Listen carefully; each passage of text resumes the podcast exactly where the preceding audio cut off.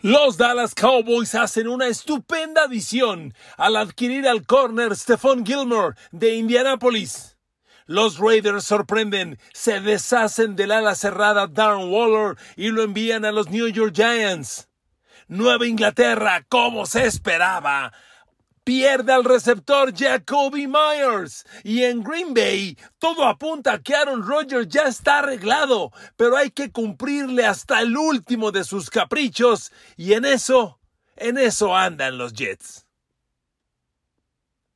Queridos amigos, bienvenidos a mi podcast. ¿Cómo están ustedes? Un saludo, un abrazo y mi agradecimiento por escucharme una vez más. Bienvenidos. Miren, Dallas ha firmado, ha adquirido vía cambio al corner Stephon Gilmore de los Colts y me parece una grandísima adquisición.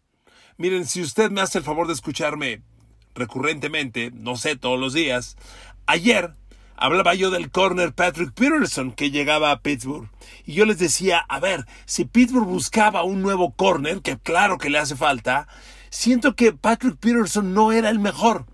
Bueno, ahora Dallas se lleva Gilmore, que para mí es fantástico. Habrá quien me diga, a ver, a ver, a ver, a ver, a ver, a ver. Gilmore y Peterson son prácticamente de la misma edad. Y es cierto, solo hay un año de diferencia. Patrick Peterson es un año, un año más veterano. Pero miren amigos, Stephen Gilmore es increíble. Hasta el último año ha jugado a un nivel elite, absolutamente elite. A ver, y si usted tiene dudas, como, como sabe que acostumbro yo, ahí le van los numeritos. De que yo venga aquí a decirle, yo creo, a mí me gusta, mejor le digo números que como Pitágoras nos enseñó, hablan con realidad lo que es y lo que no es. A ver, Stephen Gilmore jugó 16 partidos de la temporada pasada, ¿de acuerdo? Solo faltó uno. Y aquí me detengo y hago un stop. Stephen Gilmore desde que llegó a la NFL en el 2012, ha sido un corner increíblemente rentable. Increíble. Fíjese, los partidos que ha jugado Gilmore desde que llegó a la NFL en el 2012, temporada tras temporada. 2012 jugó 16 partidos. 2013 jugó 9. Perdió 7. Es el único año que ha perdido juegos de manera importante. Siguiente año jugó 14, 12, 15, 13, 16, 16, 11 y 16. Es increíble. Solo la temporada del 2021 con Carolina jugó nada más dos partidos. porque Estuvo congelado, no jugaba estando sano. Amigos, es un corner tremendamente saludable. Y miren que para los años que tiene, que ya son 31, jugó la temporada pasada 16 partidos. Pero ahí le va el dato. Permitió dos pases de touchdown en 16 juegos. Le completaron 52 pases de 82 lanzados, lo que es un 63%, un porcentaje bueno, no espectacular, pero bueno. Permitió 585 yardas, un promedio de 11 yardas por recepción. Yardas después de la recepción, fíjese, solo 233. Aquí hagamos números. Si jugó 16 partidos y permitió 585 yardas, amigos. Es un corner que permite 40 yardas por partido y dos touchdowns en todo el año. Amigos, es un corner fantástico. Y yo en este momento me imagino a los Dallas Cowboys con Trevon Diggs del otro lado. Y es que, queridos amigos, Dallas sabe que en su división el hombre a vencer es Filadelfia. Y Filadelfia es un animal de muchas cabezas y entre ellas trae a dos bestias indomables.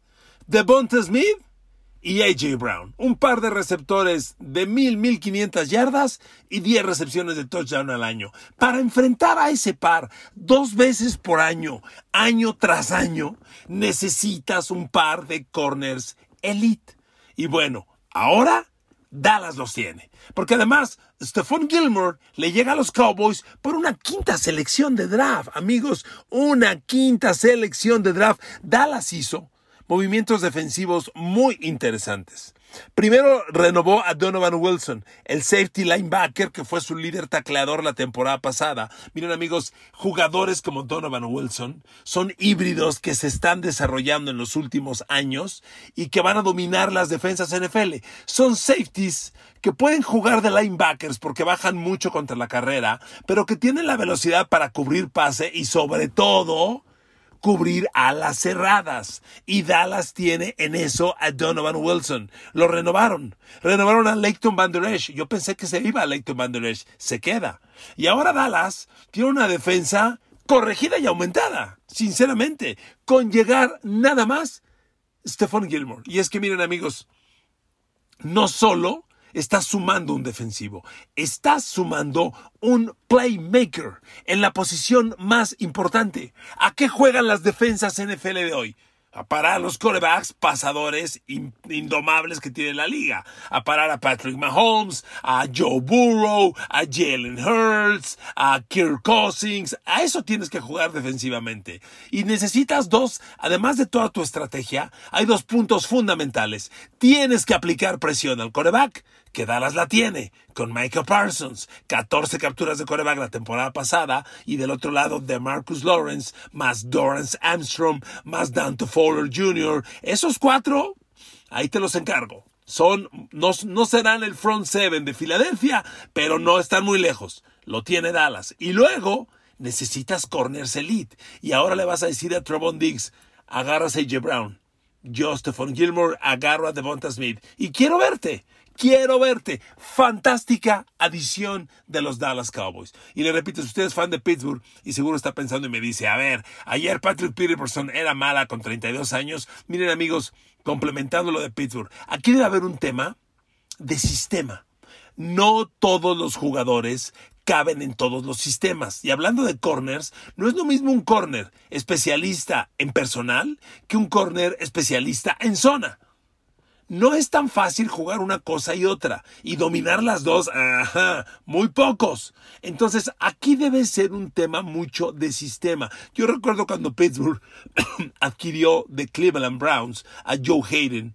Joe Hayden, pues en Cleveland realmente no tuvo grandísimos años. Y la verdad yo, yo tenía bajas expectativas de él en Pittsburgh. Jugó muy bien. Yo creo que debió haber jugado la temporada pasada.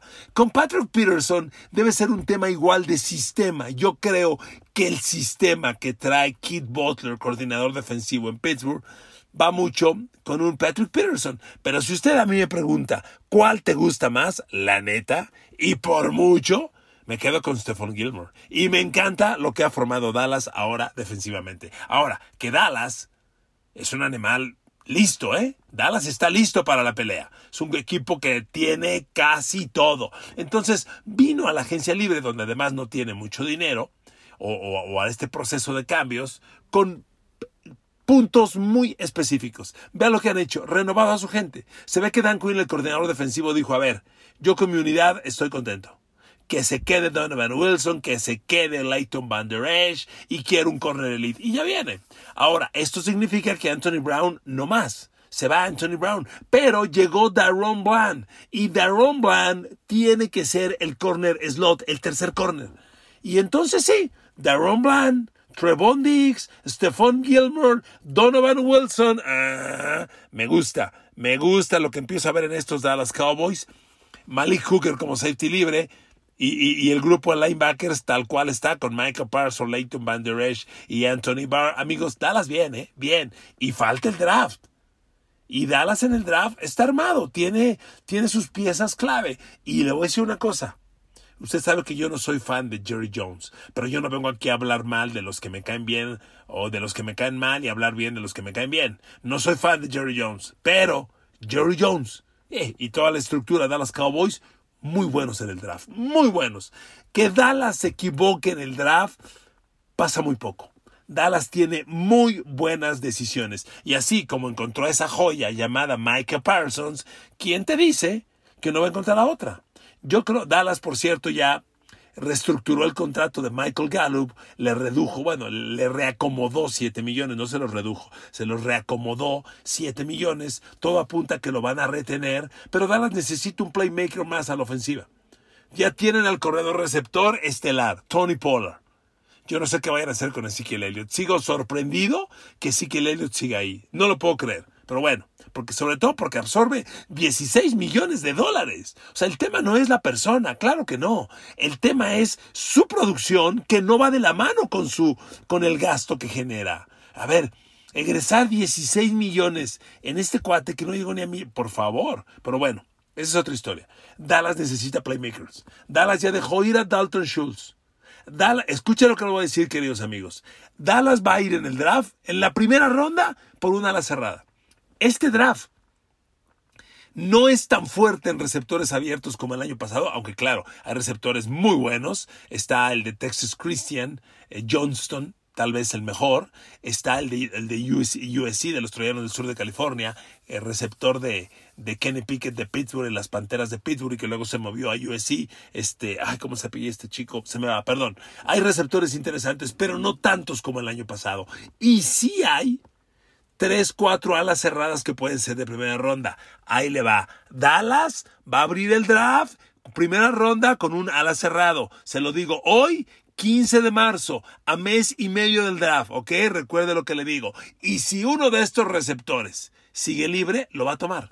Se especulaba mucho que Dallas iría en la agencia libre o por cambio por eh, DeAndre Hopkins de los Cardinals. Aún no pasa nada, yo creo que ya no se va a dar, pero bueno, tampoco lo descarto pero que Dallas va, Dallas va al draft por playmakers a la ofensiva. Con lo de Stephon Gilmore que acabamos de mencionar, Dallas ya cerró la defensa. No le falta nada. Le falta el entrenamiento de pretemporada y le falta el kickoff de septiembre. Es lo único que le falta a esa defensa. Está lista. El ataque necesita más playmakers.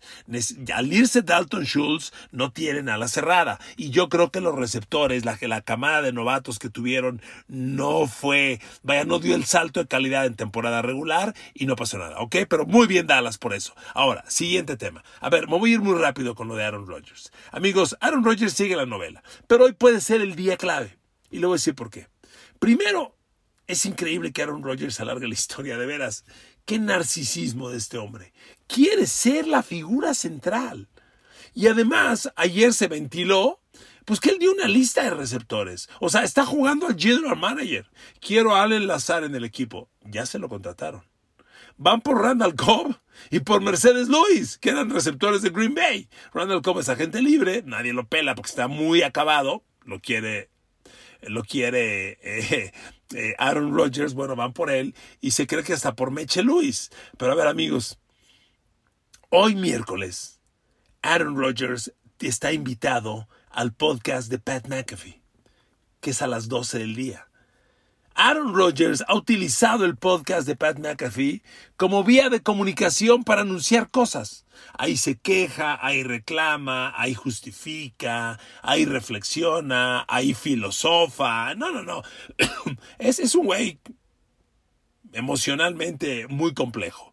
Bueno, va hoy al podcast de Pat McAfee. Y Pat McAfee, nada tonto, le dijo, como cuates, sé cuate da la nota. Entonces, todo Estados Unidos está esperando que este miércoles en el podcast de Pat McAfee, Aaron Rodgers diga, sí, ya estoy arreglado con los Jets. Amigos, yo creo que ya está arreglado, honestamente. Y lo que Jets está haciendo es acabando de cumplirle sus caprichos. Pero está cabrón todo lo que este cuate condiciona. Y miren, Aquí la pregunta clave va a ser, yo creo que esto se va a concretar ya en horas, en, este miércoles, es mi opinión. Aquí la clave va a ser, amigos, ¿cuál es el compromiso de Aaron Rodgers con el equipo? Porque miren, todo este show, bueno, está bien, uno se lo aguanta. Pero lo que no le puedes aguantar a Aaron Rodgers es que cambie el equipo y le diga a los Jets lo que le dijo a Green Bay el año pasado. No voy en mayo a los entrenamientos. Eso no puede ser. Hay nuevo sistema, nuevos compañeros, nuevo todo. Tienes que empezar a entrenar desde esos. Para eso son estas prácticas. Son prácticas de pase a máxima velocidad, sin tacleo, sin bloqueo, sin contacto. Pero esa máxima velocidad hay que entrenar. Aaron Rodgers no le ha lanzado pases a Elijah Moore, el receptor slot que tienen los Jets, mucho menos a Garrett Wilson, el, el, tremendo novato del año receptor abierto que tienen los Jets, ni a CJ Usoma, el gran ala cerrada que tienen los Jets, que le quitaron a Cincinnati desde hace un año, que con, con quien jugaron aquel Super Bowl. Tiene que jugar con ellos, lanzarles a, Brice, a Hall, el, el corredor receptor que van a utilizar. Necesita entrenar con ellos. El grado de compromiso de Aaron Rodgers con los Jets va a ser la clave, ¿ok? No comento más, ese es el tema, atentos hoy. Ahora, me sorprendió que los Raiders cambiaran a Darren Waller a los New York Giants. Los, los, Raiders ayer, que les recuerdo, los Raiders son el cuarto equipo con más dinero en esta agencia libre, por eso ya firmaron a Jimmy G y han estado muy activos. Dejaron ir a Darren Waller, lo cambiaron a los Giants por una tercera de draft. Mire, aquí me detengo. Un poco está lo que le acabo de decir de Dallas. Viene un año de alas cerradas en el draft. Los Raiders seguramente dijeron, a ver, que se vaya Darren Waller, que el año pasado no produjo tanto, y me quedo con una primera selección de draft del de novato. Darren Waller es un ala cerrada, no es cualquier cosa. Le voy a dar un dato. Del 2019 a la fecha, solo Travis Kelsey y Mark Andrews han capturado más pases que Darren Waller. O sea, Darren Waller es un cerrado espectacular. Más pases y más yardas. Darren Waller desde el 2019 tiene 280 recepciones y 3.394 yardas en recepciones. Solo Travis Kelsey y Mark Andrews lo, lo superan. Aguas, ¿eh? Es muy, muy espectacular este cuate. Bueno, se va a los Giants. Para los Giants es una gran adición. Y yo creo que los Raiders lo van a reemplazar en el draft y van a decir, y además dirán los Raiders, lo reemplazo en el draft y además le bajo a la nómina, porque Darren Waller es un cuate de 15 millones de dólares por año. Esa bronca ya es de los Jets, de los Giants, perdón, no de los Raiders. Yo creo que ahí por ahí va. Y además los Raiders, además de perder a Darren Waller, le quitaron a los Pats a Jacoby Myers. Y aquí, permítame decirle, como mi abuelita decía. Ya ves, mijito, te lo dije. ¿Qué les dije de los Pats? Viene la agencia libre, Nueva Inglaterra es el quinto equipo con más dinero. No le van a pagar a Jonathan Jones ni a Jacoby Myers. Bueno, a, a, Jonathan Jones ya le pagaron, se queda en el equipo. Jacoby Myers se va. Amigos, Jacoby Myers es un cuate muy rentable. Jacoby Myers lleva dos temporadas en los Pats, jugando a nivel, ojo, en los Pats de Mac Jones, en los Pats de Matt Patricia, coordinador ofensivo. O sea, una basura ofensiva, digámoslo como es. En esa basura ofensiva, Jacoby Myers en el 2021 capturó 83 pases, 866 yardas. Oigan, por favor, fue productor líder del equipo hace dos años en primeros y diez con 42. Y el año pasado, la temporada recién concluida, capturó 67 pases, bajó unas 15 recepciones. Y en yardaje bajó a 804, bajó unas 60 yardas nada más, pero incrementó a 6 el número de touchdowns. Jacoby Myers tendría que quedarse en el equipo. Pero Bill Belichick no hace nada. Ahí tiene el dinero. ¿Y a quién contrata? A nadie. A un centro largo. Y mire, ¿saben qué? Ahí viene otro draft al estilo Belichick, ¿eh? Todo el mundo dice, híjole, nos falta, nos falta la cerrada. No, ni lo pela, los deja pasar. Llega su selección en el draft y la cambia para atrás, la cambia para atrás, la cambia para el año que entra. Parece que le molestara a Belichick que haya draft. Y miren, hoy Nueva Inglaterra pierde a Jacoby Myers y cojo, el año pasado reclutó un receptor en la segunda ronda de draft, Taekwon Thornton, y no pasó nada con el chavo. ¿eh? Para empezar, se echó la mitad del año lesionado, y cuando jugó, poco, casi nada. Y ojo, Bill Belichick reclutó a Taekwon Thornton el año pasado cuando George Pickens de los Steelers estaba disponible. O sea, George Pickens pudo ir a los Pats. Ah, bueno. Prefirió Belichick a Taekwon Thornton. Nada más les recuerdo. Belichick hace cuatro años tenía vivo Samuel y lo dejó pasar y reclutó a este amigo que ahora está en Chicago. ¿Cómo se llama? El que usó en primera de edad que ni existe, hombre. Ah, se me va su nombre. Ok, en fin. Ojo, terrible error de los Pats perder a Jacoby Myers. Me sorprende que Raiders deje ir a Darren Waller, pero le repito, el tema es ese, que la producción de Darren Waller el año pasado no justifica el sueldo tan alto y como viene un draft de alas cerradas, Raiders dijo que se vaya Waller, gana una tercera de draft y lo voy a reemplazar en el draft y no dudo que lo puedan hacer. Y como ya le decía yo, todo apunta a que hoy miércoles Aaron Rodgers divulgará que ya está en los New York Jets, pero lo hará en el podcast de Pat McAfee. Yo le agradezco mucho que escuche mi podcast. Si quiere oír el de Pat McAfee, adelante. Es un podcast que sale al aire a las 12 eh, creo que es una de la tarde del este, 12 del, del centro, dos, dos, horas de la Ciudad de México. Yo le soy sincero, lo he escuchado, pero nunca en vivo. Entonces no sé exactamente a qué hora salga, los escucho ya cuando están grabados. Amigos, Fantástica la NFL, vienen cosas maravillosas y con Aaron Rodgers en la división habrá mucho que analizar. Porque Aaron Rodgers se va a meter dos veces contra Josh Allen, dos veces contra Tua Tagovailoa y dos veces contra Bill Belichick, contra el que no le va bien. Entonces va a ser muy interesante analizar a Aaron Rodgers en la división este de la americana. Amigos, que Dios los bendiga. Gracias por escuchar otro de mis podcasts y nos escuchamos el día de mañana. Un abrazo con cariño, con afecto y con agradecimiento.